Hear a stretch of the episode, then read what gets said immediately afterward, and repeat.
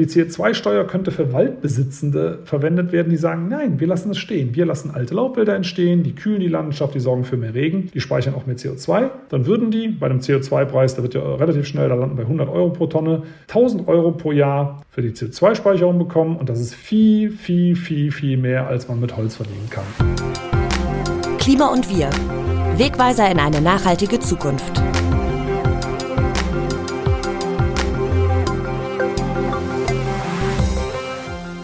Hallo zu Klima und Wir, dem Podcast zu Klima und Umwelt vom Redaktionsnetzwerk Deutschland.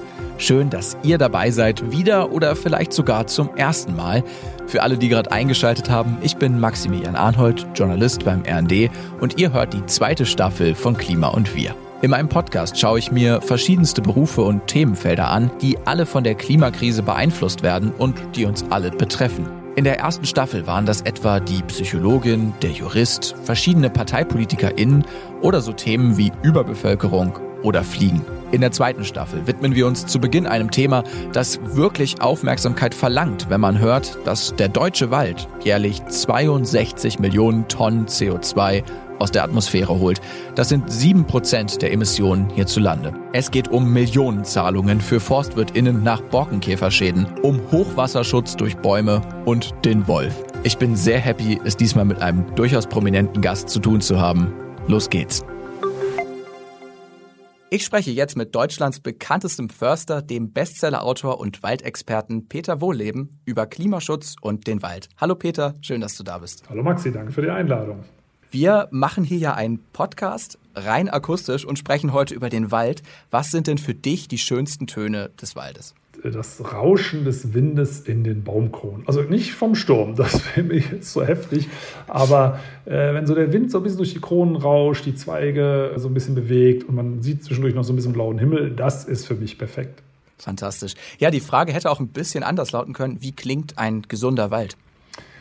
Das ist eine interessante Frage. Das habe ich mal einen Blinden gefragt. Ähm, der sagt, er kann sogar Baumarten raushören. Also das kann noch nicht mal ich. Also ich, ich sehe, ich muss auch noch einiges lernen.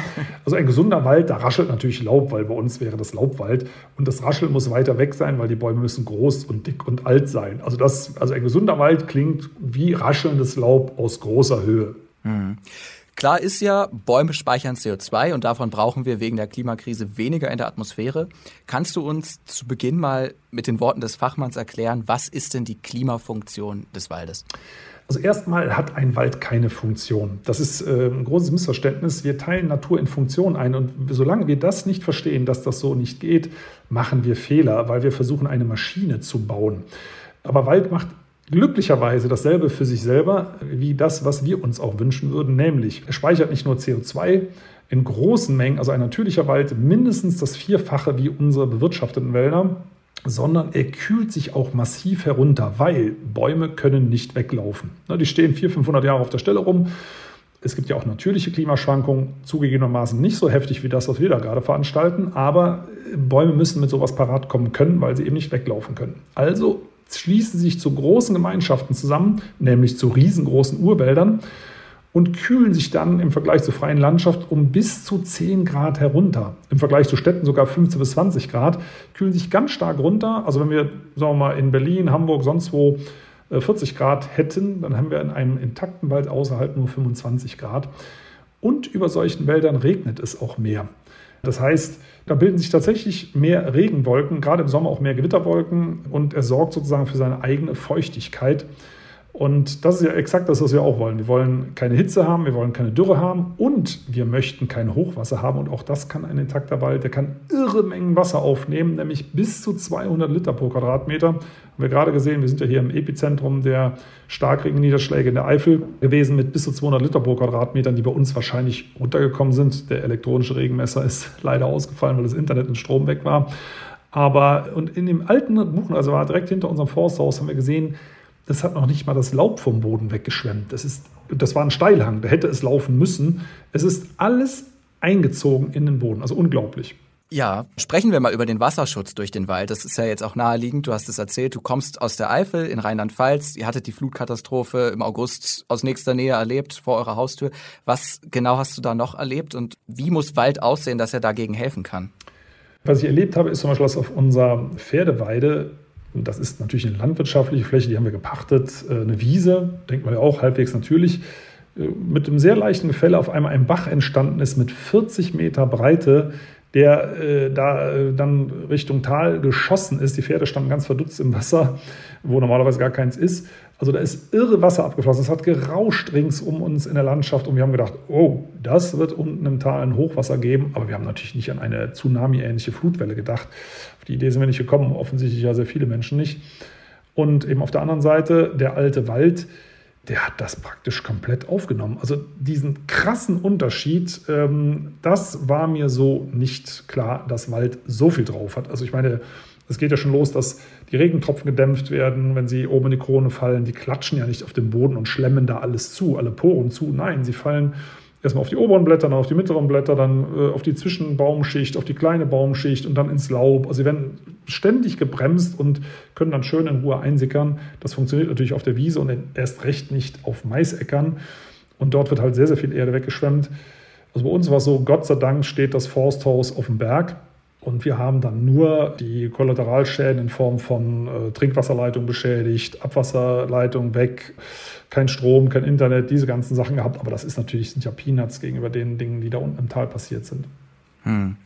Ja, Starkregenereignisse, die dann eben zu dieser furchtbaren Flutkatastrophe geführt haben, nehmen infolge der Klimakrise zu. Der Klimaschützer Wald braucht jetzt aber Selbstschutz.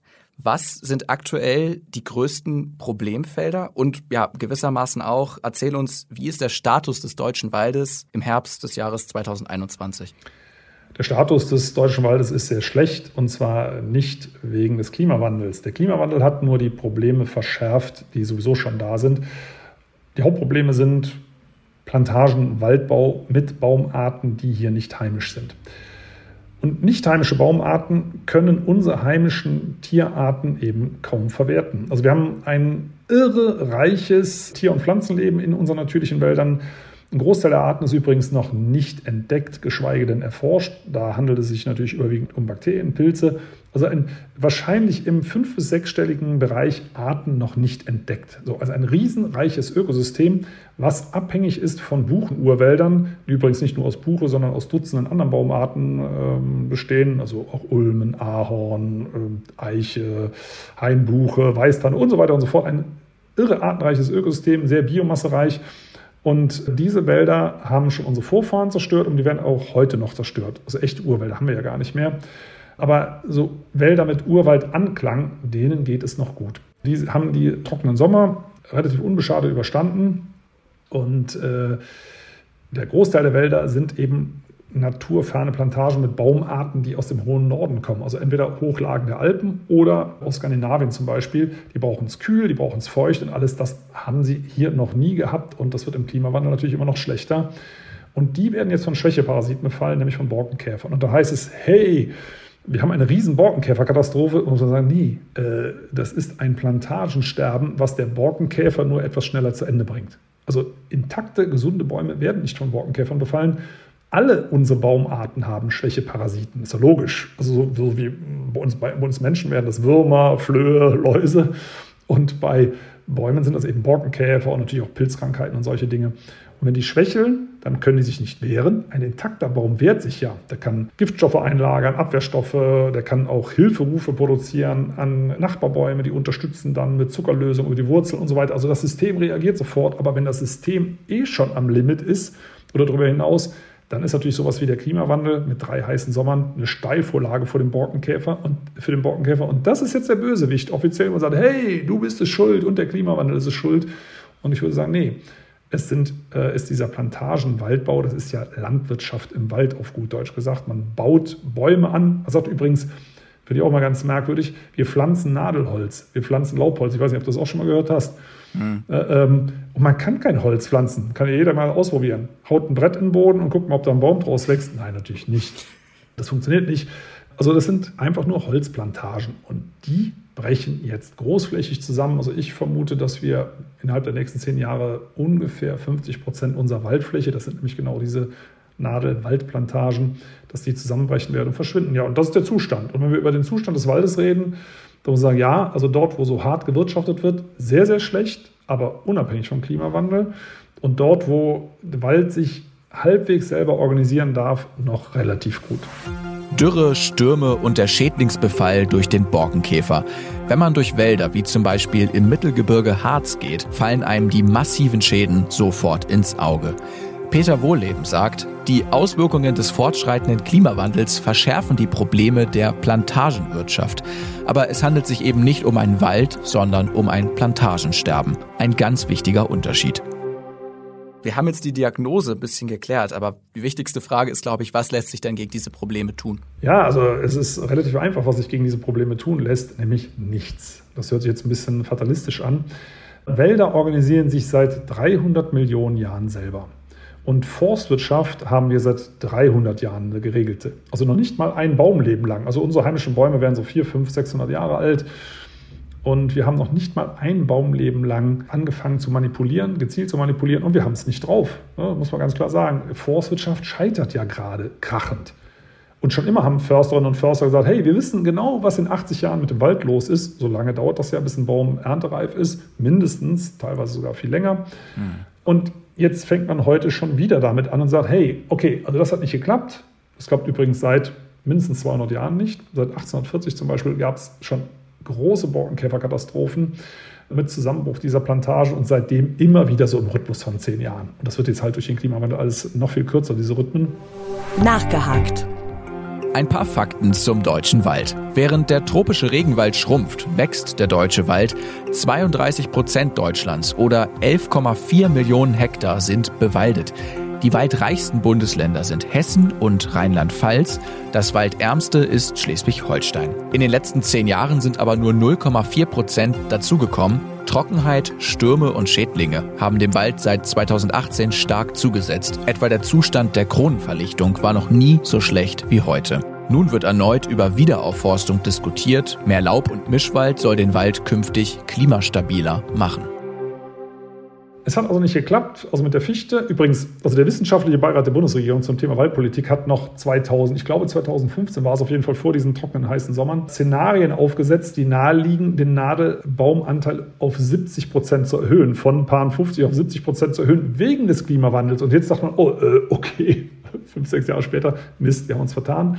Stimmt doch nicht, aber wir wissen jetzt, was in 80 Jahren ist. Wir pflanzen nämlich jetzt Douglasie und Atlaszeder und nordamerikanische Roteiche und Esskastanie aus dem Mittelmeerraum, weil wir wissen jetzt, dass Wald in Zukunft so wachsen wird. Und da kann man nur sagen, hey, also ich wäre vorsichtig, wenn einer so viel andauernd falsch macht und vor wenigen Jahren noch gesagt hat, die Branche, okay, jetzt wissen wir, wie es geht und jetzt schon wieder nicht Bescheid wissen, das kann ja alles passieren. Vertun darf man sich. Aber ich muss sagen, mein Vertrauen in diese Branche ist doch stark gesunken den Klimawandel vorherzusagen. Man müsste dazu ja wissen, es wird immer wärmer, was ja gar nicht stimmt. Klimawandel heißt ja nur, die Extreme nehmen zu. Wir haben es ja gerade 2021 jetzt erlebt, dass der Winter vergleichsweise kalt war. Das, also zum Beispiel hier in der Eifel hat es das letzte Mal Anfang Mai geschneit.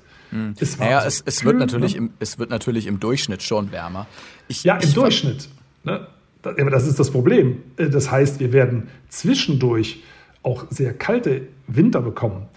Also das ist genau, was du sagst. Also, aber äh, das, aber das ist der Trugschluss. Es wird, Klimawandel heißt nicht, es wird andauernd immer wärmer, sondern wir werden große Hitzeperioden bekommen mit einer großen Dürre und wir werden zwischendurch in abnehmendem Rhythmus selbstverständlich, aber wir werden zwischendurch auch große Kälte bekommen. Es reicht ja einmal in 50 Jahren, dann erfrieren nämlich diese ganzen wärmeliebenden Bäume. Ja, also auf die Frage, was muss man machen, hast du gesagt, nichts. Wie kann denn da nach Jahrzehnten der Plantagenwirtschaft, der klimagerecht, ich traue mich gar nicht zu sagen Umbau, weil wir sollen ja nichts machen. Ich sage trotzdem Umbau zum widerstandsfähigen, zum standortgerechten Wald der Zukunft gelingen. Und, und vor allem, da höre ich auch eine sehr unterschiedliche Auffassung beim Waldmanagement raus. Also vereinfacht gesagt, so zwischen Ökologie und Ökonomie auf der einen und der anderen Seite. Zwischen denjenigen, die sagen, wir müssen schnell wieder aufforsten und Forstwirtschaft muss sich lohnen. Und eben zwischen denjenigen, die, wie du, sagen, nee, nee, lass den Wald mal schön selber machen, aber das dauert. Wie kann das wirtschaftlich sein? Wie gelingt der Umbau in Anführungsstrichen? Okay, also machen wir mal zwei Szenarien auf. Das eine ist, was macht die Natur? Die Natur bringt sofort neuen Laubwald. Und es geht schnell. Wir haben uns gerade gestern angeguckt mit einem äh, Kamerateam vom ZDF, eine Fläche von 2007, von dem Sturm Kyrill, das ist jetzt 14 Jahre her, und da steht 8 bis 10 Meter hoher Laubwald von ganz alleine. Und das sehen wir überall in Deutschland. Überall in Deutschland, wo man die Finger rauslässt, kommt sofort und wirklich in einem rasanten Tempo natürlicher Laubwald zurück. Also auch zum Beispiel in den Waldbrandgebieten von Treuenbrietzen, südwestlich von Berlin. Da gibt es Versuchsflächen, dort wo man nichts gemacht hat, die ganzen verkohlten Kiefern stehen gelassen hat. Da stehen jetzt zwei bis drei Meter hohe Pappeln und Weiden und Birken und äh, Buchen und Eichen und alles Mögliche. Und nebendran hat man alles kahl geschlagen und hat gesagt, nein, wir wissen es besser, wir pflanzen jetzt Kiefer und auch noch ein paar andere Baumarten. Und ein Großteil davon ist vertrocknet in der Sonne. Also da, wo man eine Tür machen lässt, geht es sehr schnell und dort, wo man sagt, nein, wir müssen pflanzen, geht es sehr langsam. Also es ist genau umgekehrt. Jetzt kommt das Zweite, das Wirtschaftliche. Also wenn ich Bäume pflanze, obwohl die Natur selber Wald zurückbringt, dann kann es ja nicht wegen Naturschutzgründen sein. Dann kann es nicht aus ökologischen Gründen sein, weil das macht der Wald ja selber. Also aus Wirtschaftsgründen ist ja auch legitim. So, und jetzt machen wir noch eine Rechnung auf. Ein Hektar, also eine 100 mal 100 Meter große Fläche, kostet in der Wiederaufforstung so ungefähr 10.000 Euro. So, das muss ich jetzt verzinsen auf 80 bis 180 Jahre, je nachdem, was ich für eine Baumart habe. Das ist ja ein Investment, weil nochmal, wenn es ein Naturschutzding wäre, da brauchen wir ja nichts machen. Der Wald kommt ja ganz schnell von alleine zurück. Also ich möchte sagen, nee, Natur, ich will jetzt keine Weiden, Pappeln, sonst irgendwas, auch keine Buchen, Eichen. Ich will jetzt hier, ich sage jetzt mal, nordamerikanische Douglasie haben, weil das ist gutes Bauholz für die Zukunft. Kann man ja machen. So, dann pflanze ich die und dann muss ich aber doch in 80 Jahren mit Zinseszins mindestens mein Grundinvestment zurückbekommen, sonst hätte ich besser Aktien gekauft. Weil nochmal, die Natur hätte da sowieso Wald gemacht, darum geht es ja nicht. Also Wirtschaft.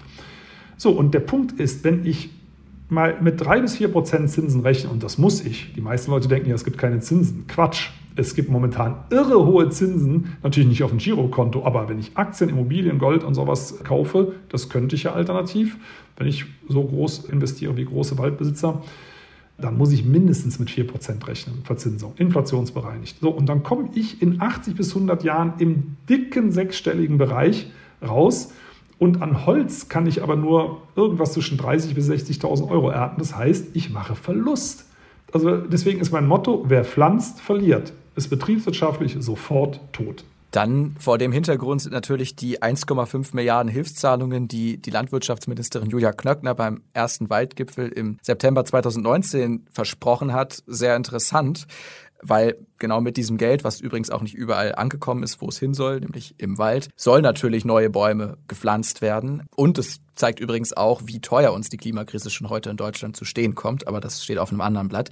Wie stehst du zu diesen Hilfszahlungen und wie siehst du eine Baumprämie für WaldbesitzerInnen, die sich für eine ökologische Wiederaufforstung einsetzen. Vielleicht das letzte Mal aufgegriffen, eine ökologische Wiederaufforstung kann es nicht geben, weil das macht die Natur ja selber. Also ökologisch wäre, die Systeme übernehmen selber. Übrigens, da hilft auch ein Blick nach Tschernobyl. Das ist jetzt 35 äh, Jahre her.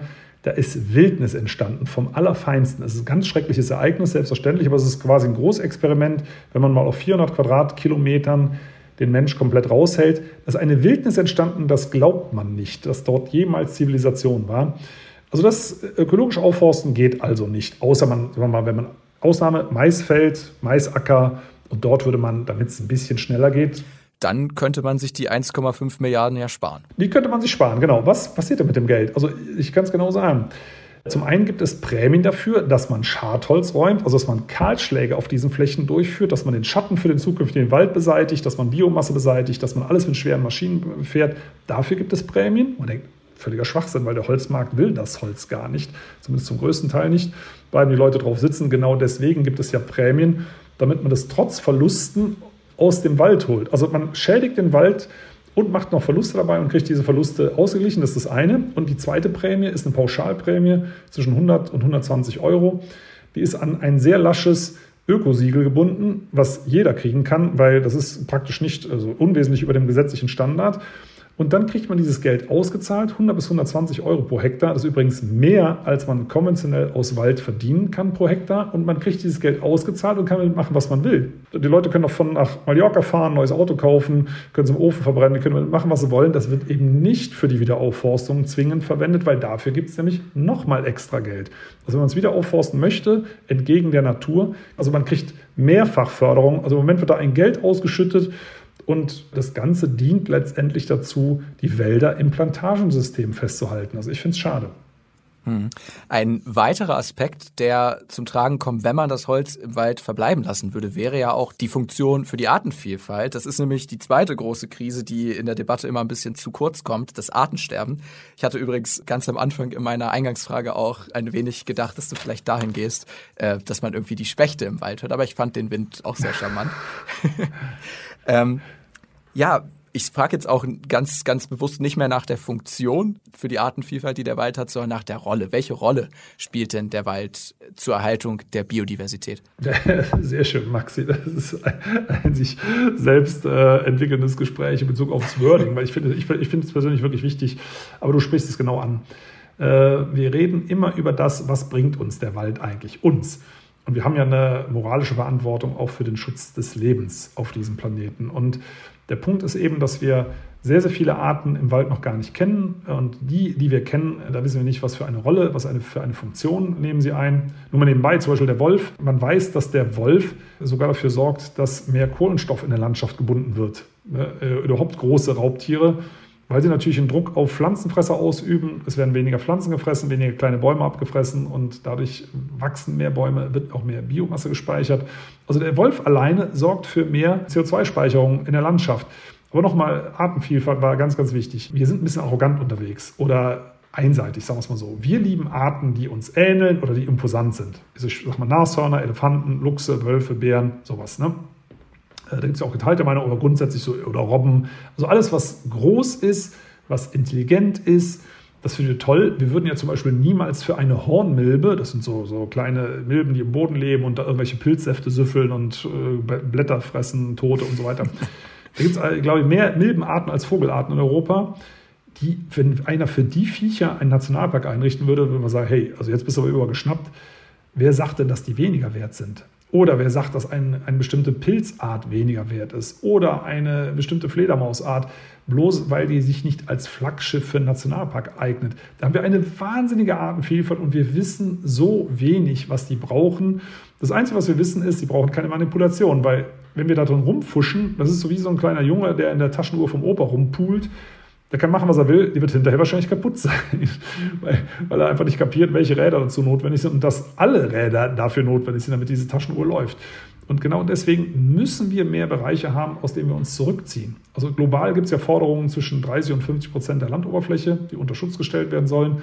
In Deutschland haben wir aktuell Flächen, auf denen die Natur machen darf, was sie will. Das sind die sogenannten Wildnisgebiete, haben wir 0,6 Prozent. Also 6 Promille. Mehr gestehen wir der Natur aktuell nicht zu. Wahnsinn. Da wäre jetzt ja. meine Frage, wie das denn gehen kann. Also klar, Waldschutz hängt mit dem Kampf gegen die Klimakrise und das Artensterben zusammen. Das haben wir jetzt geklärt und da ist natürlich erstmal die Politik auch gefordert. Sprechen wir auch gleich nochmal drüber. Aber es geht ja immer auch darum, sich individuell handlungsfähig zu fühlen, Bewusstsein dafür zu haben. Was wären denn drei Dinge, wie ich das entwickeln kann und was ich tun kann, um unsere Wälder zu schützen? Ja, also Bewusstsein entwickeln, das ist ja so quasi meine Kernkompetenz, das ist ja der Grund, warum ich Bücher schreibe. Also das hat nicht angefangen, weil ich sage, ich möchte unbedingt Bücher schreiben, sondern weil ich Leuten erzähle. Und das ist das, also wir brauchen mehr Empathie. Empathie entwickeln. Also es gibt da keinen Trick, dass man sagt, also ich mache jetzt das und das und äh, schon habe ich mehr Bewusstsein für den Wald, sondern ich, das muss aus mir herauskommen. Ich sage mal, das funktioniert so ähnlich wie beim Schutz der Wale.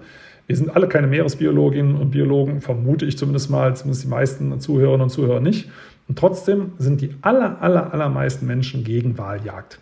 Man findet das einfach cool, so ein, so Buckelwal mit Familie und die haben eigene Gesänge und Sprache und Dialekte und werden super alt und sind, kümmern sich sogar um Seehunde, um Robben, die sie vor jagenden Orcas auf Eisschollen retten und so weiter. Also gibt es tolle Sachen, wo sie sagen, nee, also bitte, die dürfen noch nicht geschossen werden. Und das ist das, wo ich so ein bisschen meine Rolle sehe, dass ich Menschen Bäume näher bringe, sozusagen als Pflanzenelefanten. Also das sind ja auch große Tiere, die wir, die wir lieben. Das, und die sind ja auch sehr sozial, die Bäume. Die kümmern sich um ihren Nachwuchs. Das weiß man mittlerweile, dass sie selbst ihre eigenen Sämlinge erkennen dass sie die mit Zuckerlösung versorgen, dass sie sich eben gegenseitig vor Schädlingsbefall warnen, dass sie zusammenhalten. Das sind große Pflanzenelefanten, die einen großen Unterschied zum echten Elefanten haben. Sie können nicht weglaufen. Aber wenn wir mehr Empathie entwickeln für diese Riesen, dann glaube ich auch, dass man instinktiv das Richtige tut. Also ich bin jetzt absolut kein Fan von tu dies nicht, tu das nicht, mal jenes nicht, weil mit Verboten, wir wissen es alle, das hat einem wahrscheinlich auch vom Wahlkampf her noch einen schlechten Nachhall. Mit Verboten, klar, es muss Verbote geben, aber mit Empathie, mit, mit dem Herz erreicht man viel, viel mehr. deswegen, also das eine ist mehr Verständnis wecken, da sehe ich so ein bisschen meine Rolle drin. Das zweite ist erleben. Raus, raus, raus. So jeder Tages- und Nachtzeit, bei jedem Wetter, äh, dass man den Wald wirklich erlebt und auch als etwas wirklich für einen selber überlebensnotwendiges Gesamtwesen erlebt und äh, auch viel Spaß damit hat. Das wäre das Dritte. Spaß haben. Es ist einfach ein, ein cooler Raum, deswegen finde ich übrigens Waldbaden auch gut. Am Anfang habe ich gedacht, hey Freunde, also ich kann auch noch in den Wald gehen ohne Anleitung. Ne? Äh, da brauche ich jetzt nicht so einen neuen Trend. Das ist ja keine, keine alte fernöstliche Kunst. Das ist ja, ich glaube, in den 80er Jahren, 1980er Jahren von der japanischen Forstverwaltung entwickelt worden. Aber mittlerweile, das ist ja auch einer, einer der Gründe, warum wir das jetzt auch in der Waldakademie anbieten, man erlaubt sich heutzutage nicht mehr, sich mal eine halbe Stunde unter den Baum zu legen, sich mal zu entspannen, mal mit allen Sinnen, äh, Geruch und Gehör und so weiter den Wald zu erleben, sondern man plant den Waldspaziergang, in dem man sagt, hey, wir machen heute 15 Kilometer, da und da machen wir Rast, dann und dann sind wir wieder zu Hause.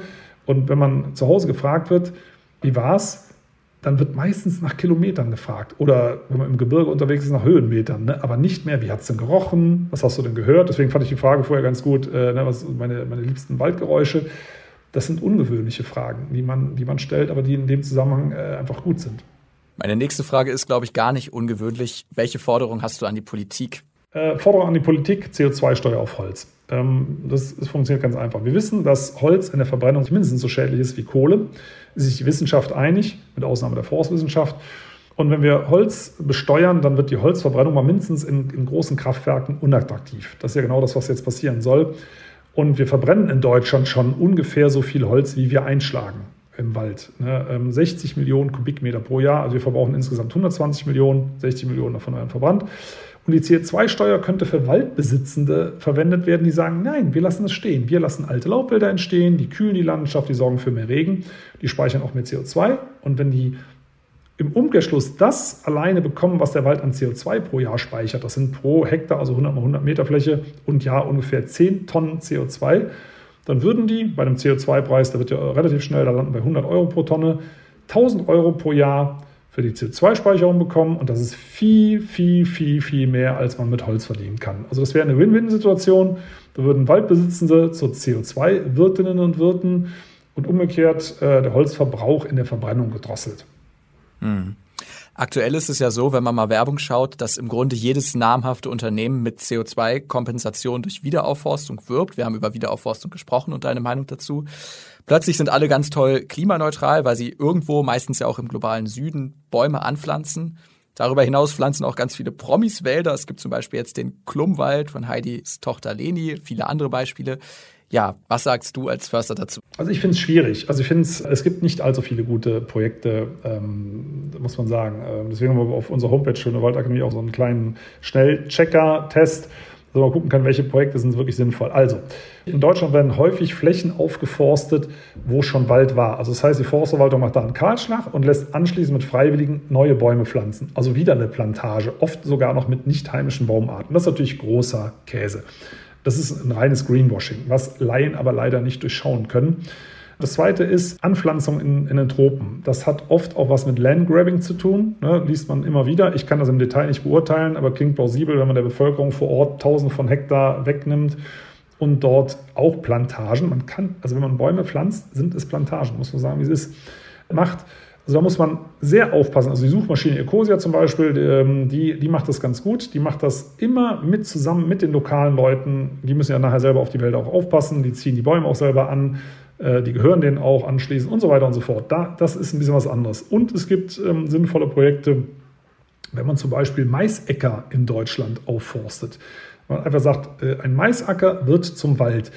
Okay, es wird gepflanzt, ähm, wenn denn die nächsten Bäume, die sich aussamen können, sehr, sehr weit weg sind, dann kann Pflanzung Sinn machen. Und dann kriegt man dort einen Laubwald. Und wenn man den dann sich selber überlässt, ist nämlich das nächste. Man sollte unbedingt nachfragen, was soll denn aus den Bäumen werden? Sollen die irgendwann im Sägewerk landen. Dann hat man nur den Waldbesitzenden billig eine Aufforstung äh, hingestellt, die anschließend wieder vernichtet wird und zu Brettern und Brennholz und sonst irgendwas wird. Oder wird das ein Naturschutzgebiet? Das würde ich machen. Also wenn das, der Wald sich anschließend selber überlassen bleibt, also Maisacker aufforsten mit heimischen Baumarten und anschließend sich selber überlassen, das sind tolle Projekte. Ja, danke für den Einblick. Ich würde zum Schluss unseres Gesprächs gerne noch mal ein bisschen auf dich persönlich zu sprechen kommen. Ja. Und zwar mit unserer Standardfrage nach dem Kippschalter. Was waren das ist jetzt bei jemandem, der im Grunde sein ganzes Leben dem Umwelt- und Naturschutz und Walderhalt und Klimaschutz gewidmet hat, ein bisschen schwierig die Frage, aber vielleicht gerade deswegen interessant. Was waren Auslöser, was waren Prozesse, was waren vielleicht singuläre Erlebnisse, die bei dir dieses Umdenken bewirkt haben? Kippschalter. Also mein Kippschalter war, äh, also ich habe Forstwirtschaft studiert und als ich das Revier übernommen habe, habe ich natürlich auch angefangen, alte Buchen absägen zu lassen, so wie ich es gelernt habe. Und mir hat das leid getan. Mir hat das bei jedem Baum leid getan. Und ich habe gedacht, was machst du hier eigentlich? Aber das gehört sich ja so. Ich habe es ja schließlich im Studium so gelernt.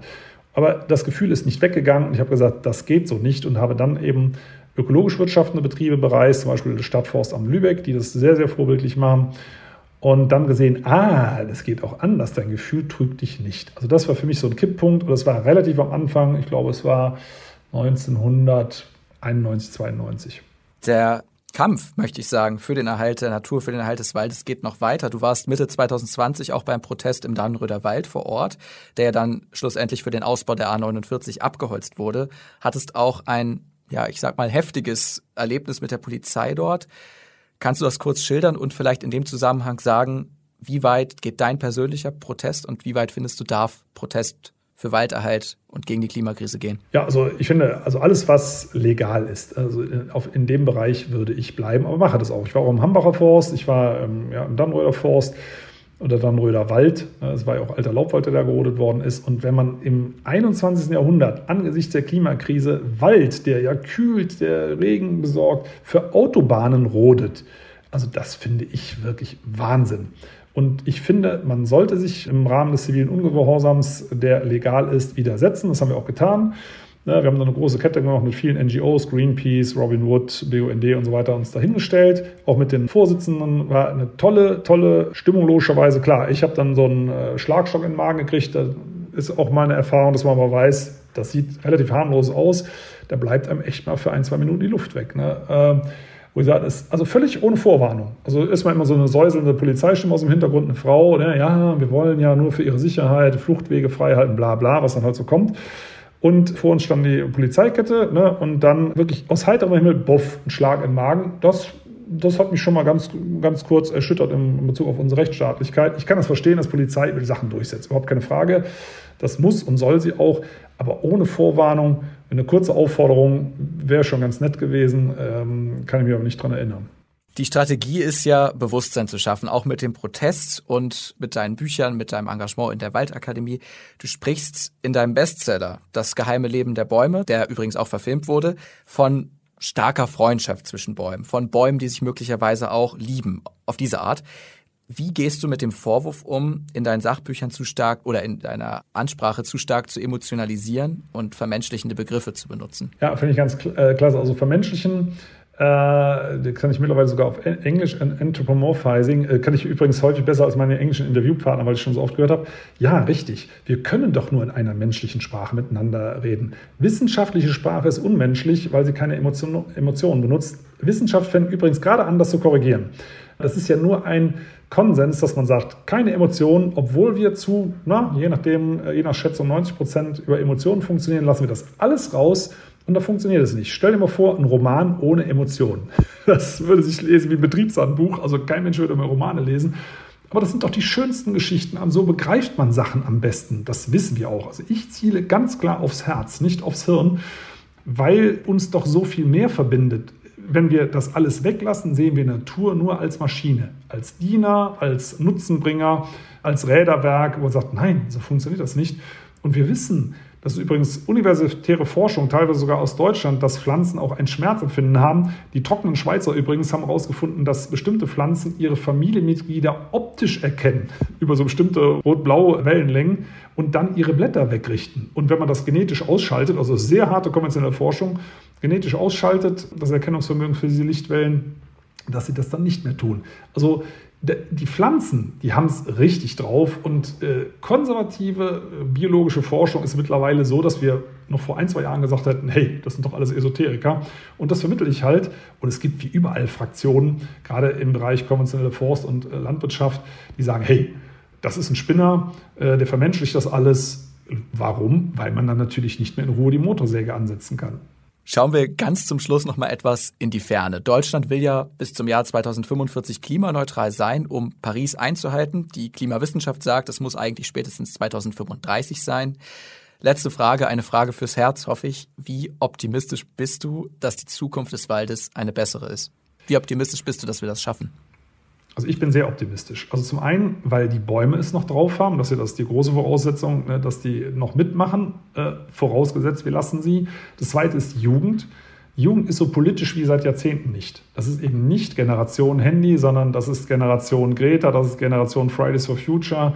Die, äh, muss man sagen, ohne Fridays for Future und die ganzen Schülerinnen und Schülerbewegungen hätten wir den Kohleausstiegsgipfel nicht gehabt die Kohlekommission nicht gehabt. Das Ergebnis, okay, da kann man darüber streiten, das ist ein paar Jahre äh, zu spät, äh, das ist leider nicht ambitioniert genug, aber das kann sich ja noch korrigieren. Aber nochmal, junge Menschen sind sehr politisch treiben quasi die ältere Generation vor sich her. Die Industrie steht in den Startlöchern, die möchte umstellen, die ist es satt, dieses Hin und Her mit äh, CO2-Bepreisung und sonst was, die steigt aus. Wir haben ein Bundesverfassungsgerichtsurteil, was der Bundesregierung reingeschrieben hat, eure Klimaschutzgesetzgebung ist zu lasch, ihr müsst nachliefern. Wir haben in Holland ein Gericht, was Shell verurteilt hat, den Mineralölkonzern, deutlich nachzulegen. Es tut sich in allen Bereichen was. Ich glaube, das geht alles sehr viel schneller, als wir das denken ich frage jetzt doch noch hinterher. Das sind externe Dinge, aber woraus ziehst du für dich intern deine Hoffnung? Meine Hoffnung, also ich habe hab ich durch die vielen Kontakte. Ich habe ja den Vorteil, dass ich sozusagen an vorderster Front im Wald mit dabei bin, gut vernetzt bin, mittlerweile international. Es gibt, ich bin mit äh, einer First Nation in Kanada verbandelt, die jetzt junge Menschen ausbilden zu Force Managern, um mit ihrem Wald sanft umzugehen, um den zu retten vor der Forstindustrie. Ich bin in Rumänien in, in einem äh, Projekt Carpathia äh, gewesen, wo privat ein Nationalpark zusammengekauft wird, weil immer mehr Menschen sagen, hey, so geht das nicht. Ich sehe es hier bei uns vor Ort. Wir haben auch ein Urwaldschutzprojekt in der Waldakademie, wo Menschen quadratmeterweise, das können schon für vier Euro sein, äh, solche Dinge machen, Wald schützen. Also überall sind Menschen dabei und sagen, hey, wir müssen mehr tun. Dass die etablierte Industrie da ein bisschen langsam ist, okay, aber der helfen wir gerade kräftig beim Nachdenken. Vielen Dank für das Gespräch und für deine Zeit. Peter Wohlem. Sehr, sehr gerne, Maxi. Vielen Dank. Das war der Förster Peter Wohleben, der sein Leben dem Wald und Naturschutz widmet und uns Einblicke in sein Tun und Werdegang gegeben hat. Wenn ihr mehr von Peter erfahren wollt, wir haben es ja schon angesprochen, er schreibt auch Bücher. Sein aktuelles heißt Der lange Atem der Bäume. Und pro Tipp, die Verfilmung seines Bestsellers Das geheime Leben der Bäume steht auf Netflix. Das war es für heute mit dem Staffelauftakt. Ich hoffe, ihr konntet genauso viel wie ich über das Ökosystem Wald erfahren und habt auch Lust auf einen Waldspaziergang bekommen. Wenn es euch gefallen hat, dann abonniert gern mal den Klima und Wir Kanal, gebt uns bei eurem Podcast-Anbieter eine 5-Sterne-Bewertung und erzählt gern auch euren Freunden davon weiter. Ganz besonders freue ich mich, wenn wir auf Instagram verbunden bleiben. Da betreue ich die Seite zu Klima und Wir. Folgt und schreibt da gerne, teilt eure Meinung und ein bisschen was zu sehen gibt es da auch, versprochen. Also dann, danke fürs Dabeisein und bis hoffentlich nächstes Mal in zwei Wochen. Dann ist übrigens auch der Weltklimagipfel in Glasgow. Seid gespannt. Ciao.